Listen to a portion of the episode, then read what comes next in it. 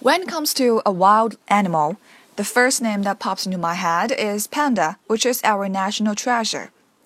Let me give you some basic information first. Mm, panda is a large animal and it is famous for the black white fur and uh, chubby shape.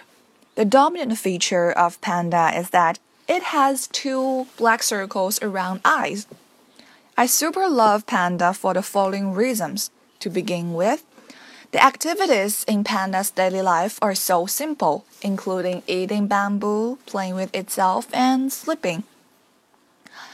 Besides, um, panda also is a symbol of peace. They played an important role as mascot in Beijing Olympic Games in 2008 and in some um, diplomatic activities Chinese government also take panda as a dear gift to other countries to show our friendship.